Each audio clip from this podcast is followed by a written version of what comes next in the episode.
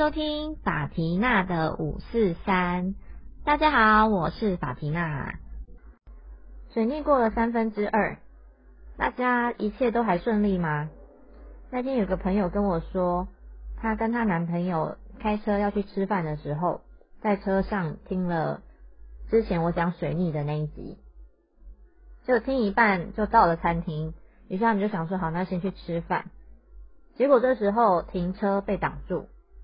然后他们去吃饭之后，她男朋友吃一吃咬到舌头。吃完饭之后想说去买一杯手摇饮料好了，结果整杯打翻在地上。他跟我说，他当下真的是觉得这也太腻了吧。不过好消息是，在一个星期水逆就要结束了，也就是当你们听到我的下一集的时候，我们就终于度过了。二零二零年的最后一次水逆，虽然说之前有说过嘛，阴影期还是会有点影响，不过威力应该没有主要逆行的这段时间那么强大。大家就再撑一下好吗？加油！今天的一开始想要跟大家分享几个小故事。前几天我在听马克信箱的时候，有一个听众写信去问马克跟玛丽说。要怎么样搭讪星巴克的店员？玛丽回他说：“嗯，大概就是你每一次去都点一样的东西，让他记得你。”听到这个，就让我想起我小时候的一件往事，应该是差不多我国中或是高中的时候吧，就是情窦初开的时候。那时候我们家附近的 Seven Eleven 有一个很帅的店员。每次去看到他的时候，就想说，嗯，要怎么样才可以跟他讲两句话呢？那因为我每天都会去买晚报，可是我真的也鼓不起勇气去跟他搭话，所以我每天就这样买买买。结果有一天我去的时候，发现哈什么晚报已经卖完了。于是我就问他说：“请问晚报是都已经卖完了吗？”他就跟我说：“哦，对呀，你今天比较晚哈。”听到这句话。心里好开心哦，然后呢，这时候他就说：“啊，不然以后每天我都帮你留一份好了。”哦，我的天哪！听到这句话更是心花怒放耶！我当然跟他说：“哦，好啊，可是这样会不会很麻烦？”他就说：“哦，不会啊。”于是之后呢，每天我去买报纸的时候，就会跟他聊两句。直到某一天，好像是我们家要去日本玩几天，一个礼拜之类的吧。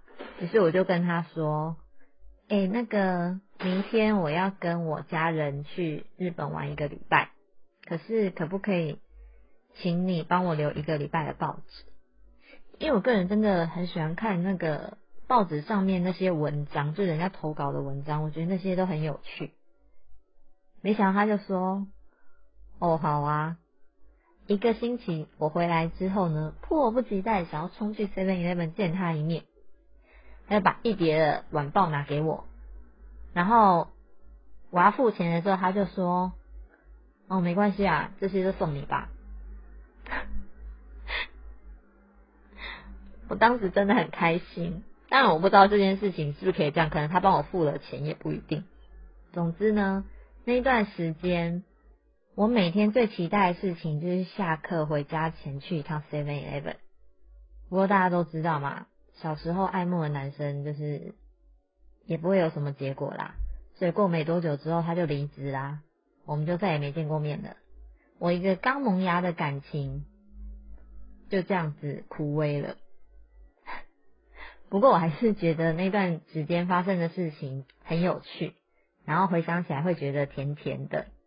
除此之外，关于每一次去都点同一样这件事情，它真的会让人记得你哦。像我工作的地方，因为我们需要轮班，那晚上的时候我们没有办法自己出去吃饭，所以只能请工读生帮我们买回来。但是我们会自己打电话去店里叫，那工读生只要去拿就好。那时候有一家我很喜欢吃的，算是云南料理吧。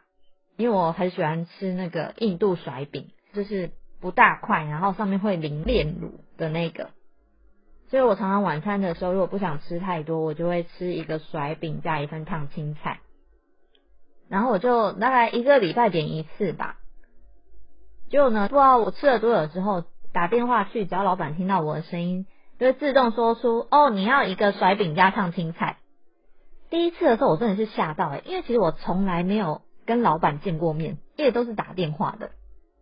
然后当下我觉得这真的是一个很奇妙的感觉，因为我自己是一个很会认声音的人，所以我常常会。比如说接到客户的电话，如果我先认出他来，他也会很惊讶。但是我自己倒是第一次遇到有人认出我的，那时候心里不知道为什么有一种暖暖的感觉，就哎，有人记得我的喜好这样子。结果我就这样吃了大概好几年哦，基本上我就是一个，如果我喜欢吃这个东西，我就可以一直吃它，怎么吃都不会腻的，就像我的早餐。我妈常常跟我说：“拜托，你怎么可以三百六十五天都吃一样的东西，而且已经吃了十几年了，都不会腻吗？”大家想要知道我早餐是什么吗？超简单的，就是两片吐司加一个荷包蛋，然后涂上厚厚的美奶滋，一定要厚厚的美奶滋哦。那对我来说，完全就是天堂，咬下去就会让我觉得超幸福的。好。回到那个云南小吃，就在我吃了几年之后，有一天，公主生去帮我拿回来的时候，跟我说：“哎，那个老板叫我跟你说啊，他们只做到下个礼拜了。” 虾米，晴天霹雳，竟然他们就要不做了。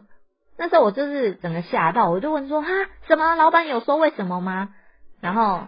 钟子生就说：“哦，老板跟他说，就是他们要回去云南了。当下我真的蛮伤心的，因为我真的很喜欢吃这两样东西。但是更让我心情不好的原因是，没想到老板记得我，还记得要请工读生回来跟我讲一声，他怕我会扑空。我真的很感动诶，所以。”在他结束营业之前，有一天中午，我特地去了店里一趟，点了一样的东西，然后老板真的就发现是我，好想哭哦，好令人伤感。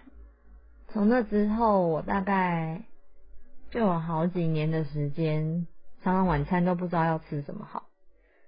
好，今天不是想要让大家伤心的，我只是想要说，当我听到玛丽那样说的时候，会觉得，哎，这个建议真的是非常的有用哦。叫什么？好像可以说叫做制约。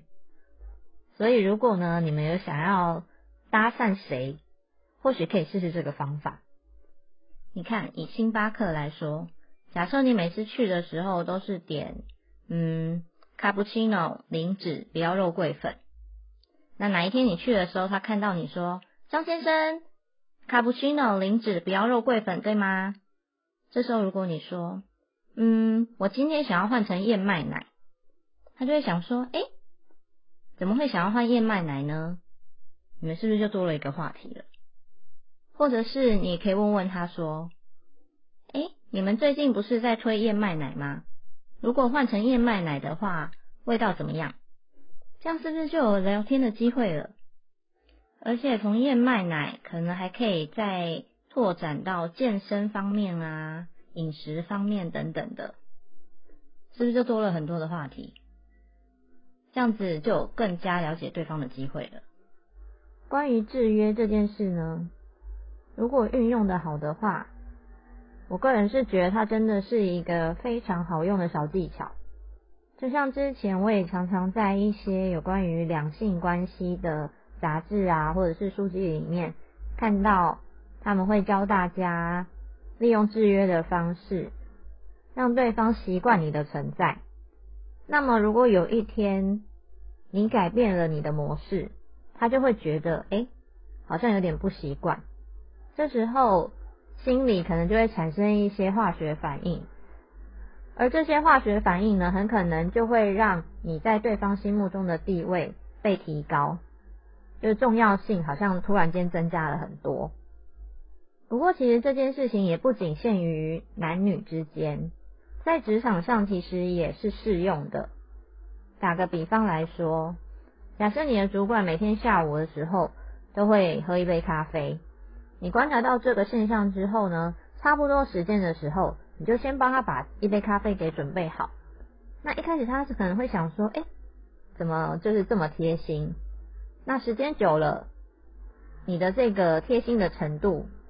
就是应该说你的好就会一直被记住，然后一直累积嘛。那么当他有一天需要用人的时候，就有比较大的机会可以让他先想到你。不过哦，我的意思不是说你每天什么事都不做，就只是帮他泡那杯咖啡。当然你该做的事情都还是要做，这个只是一个加分的项目。那对于异性也是这样。假设这个对象是你的同学或是同事，就是每天几乎都可以见面的人，你知道他喜欢吃巧克力，于是有一天你买了一个健达缤纷乐给他，但是他跟你说，嗯，可是我不太喜欢吃这个牌子，诶，我比较喜欢吃 Hershey's 的巧克力，那你就不要再硬要每次都买健达缤纷乐给他吃，因为这样他只会觉得你很烦而已，你非但不会达到制约的效果。反而会让他讨厌你，所以呢，制约做得好，前途无限好，幸福不得了。妈，我好老派，我的天哪！不过哈，我个人是建议，如果你对这个人没有什么特别的意思，那就不要想到什么都要去找这个人。为什么会这样说呢？因为我突然想到，我有一个朋友，就叫 F 好了，就曾经发生过一件很尴尬的事情。在那件事情之后呢，他就跟他的后辈从此不相往来了。这个故事是这样的：F 呢是一个没有什么价值，而且又亲切和蔼的前辈。大概在几年前。不知道是哪一个 moment 开始，他的一个后辈 S 就会常常打电话跟他聊天。我朋友 F 是男生，那他的后辈 S 是个女生。当时 S 是有男朋友的状态，她的男朋友也跟 F 认识，就是他们彼此都互相认识这样子。可是呢，这个 S 几乎是每天都会打电话跟 F。聊天聊两个小时的那种，一开始他跟我讲的时候，我就觉得嗯，很怪耶，怎么会有人没事每天都打电话给你聊天聊两个小时？这个人应该喜欢你吧？当时我不知道 S 是有男朋友的，后来 F 跟我说她有男朋友之后，我就觉得更奇怪了，因为有什么理由你会每天花两个小时的时间跟？你的一个前辈聊天，而不是去跟男朋友聊天呢？后来有一次，F 就问 S 说：“哎，我觉得有点奇怪，哎，你这样子每天都打电话跟我聊天，你没有想过把这个时间拿去跟你男朋友聊天吗？”这时候 S 就跟他说：“啊，我男朋友没办法跟我聊这些啦，就是跟你才能讲这些有趣的话题啊。”你们听起来有没有觉得哪里很奇怪？我个人是觉得这理由好像不太通诶。不过就像我上一集说的，我完全相信男女之间是有纯友谊的存在的，所以也不是说你就不能跟一个异性的友人讲个两个小时的电话。可是再怎么样也不会是每天吧。于是呢，这样子的状况就持续了大概半年左右。有一天，F 就跟我说，这两天 S 都没有打电话给我了。我就跟他说，哦，那他可能有自己的事情去忙了吧。但这时候的 F 哦，已经有点是被制约的状况，因为他两天没接到电话，就觉得哪里怪怪的。可是你问他说，他该不会是喜欢上 S 了吧？他又觉得那不像是喜欢，而且他明明就知道对方是有男朋友的，怎么可能还对他产生感情？但这个答案，嗯，就是我们大家自己心里知道就好，就是也不是只有一种可能嘛。不过后来我们大概稍微分析推敲了一下之后呢，F 就在某一次 S 又打电话给他的时候。问他说：“你到底把我当什么啊？”这时候 S 就跟他说：“哦，就是一个很好聊天的前辈啊。”这时候 F 不知道是突然被打到还是怎样的，他就跟 S 说：“你不觉得你这样子每天打电话跟一个前辈聊天有两个小时是很奇怪的事吗？”这时候 S 就觉得你干嘛突然生气啊？啊，我不是就已经跟你说过了，我很喜欢跟你聊天啊。现在我已经有一点忘记那件事情到最后是怎么样的，但是我知道的是，从那一次之后，他们两个几乎就不再有任何的交集，碰到面也就是那种很基本的点头打个招呼这样子。这件事情的发生，其实让 F 蛮痛苦的，因为对他来说，其实 S 也是一个很好的后辈。为什么会因为讲个电话就把事情搞得这样呢？而且更奇怪的是，在那之后，他呈现的是跟失恋之后一样的状况。我也有一点不是很能理解，因为我问过他说：“所以你是喜欢他吗？”可是他又说他觉得不是，可是也对于自己的心情起伏感到疑惑，甚至从那之后呢？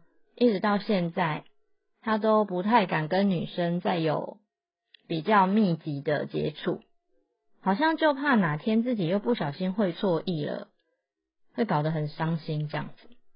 所以这件事情告诉我们，越是跟你要好的朋友，真的要去避免这样的事情发生，不然要是一不小心搞得朋友都没了，这样不是有点得不偿失吗？而且还可能会不小心让另一个人受伤。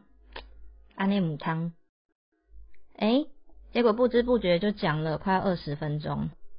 之前我有几个朋友跟我说，他们觉得二十分钟的长度差不多，因为再长的话，他们就会开始分心。